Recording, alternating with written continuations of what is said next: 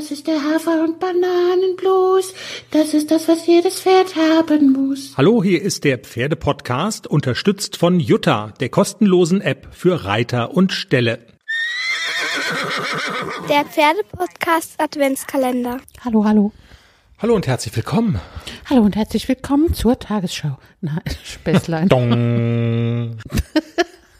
Hallo und herzlich willkommen. Wir öffnen Türchen Nummer 13 an unserem Pferdepodcast Adventskalender.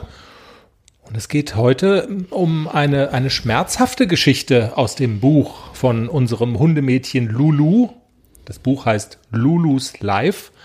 Und es sind nicht nur die Sonnenseiten des Lebens beschrieben. Weißt du noch, wie das passiert ist? Eine Sportverletzung. Ja, ich weiß es noch. Ich habe den Hund nach Hause getragen. Das stimmt. Sie hat gefiebst. Ja. Und dann ist sie erst noch ein bisschen gelaufen und dann hat sie gehumpelt und wir haben gedacht, ach du Scheiße. Und es war kalt, es war Winter. Ja. Und es war auch irgendwie alles, ach du Scheiße. Alle Einzelheiten nach der, das fand ich in der letzten Folge so geil, nach der Humne. Die Humne. Die, die Humne. Mit Manni und Lulu. Jetzt wird losgeheult.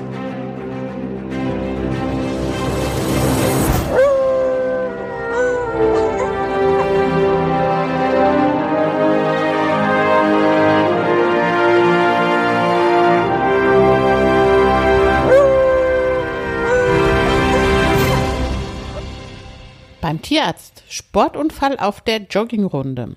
Sportliche Action ist gut. Wenn man es übertreibt, mit dem auf die Tube drücken, kann die Sache aber auch schmerzhaft werden. Eine Erfahrung, die ich nur einen Tag nach meiner Agility-Einheit machen musste. Jaul, Winsel, Jammer. Ihr habt eine gemeinsame Mission gerade. Sie lautet, kollektiv, kraftvoll und von Herzen meine Wenigkeit zu bedauern. Hundekind Lulu leidet und ist verletzt. Schwer verletzt. Das Unglück passiert auf unserer Joggingrunde im Wald.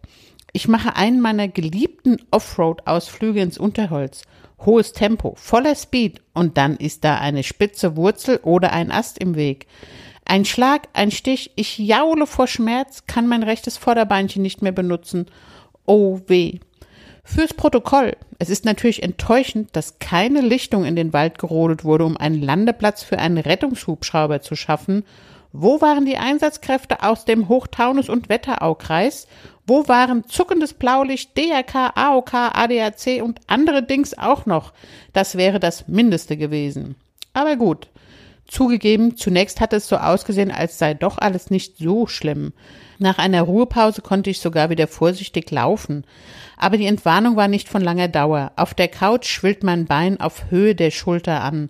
Eine Wunde, die Herrchen und Frauchen erst gar nicht bemerkt hatten, blutet auf einmal. Und die beiden entscheiden, wir fahren in die Tierklinik. Eine nette Ärztin kümmert sich. Schmerzmittel, Betäubung, Röntgenbild. Diagnose?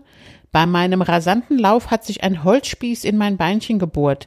Die Tierärztin rasiert das Fell rund ums Einstichloch, schneidet mich auf, reinigt die Wunde, holt alle Holzbröckchen aus dem Fleisch heraus.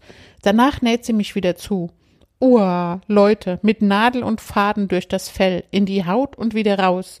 Ich bin doch keine Pelzjacke, sondern ein Hundekind.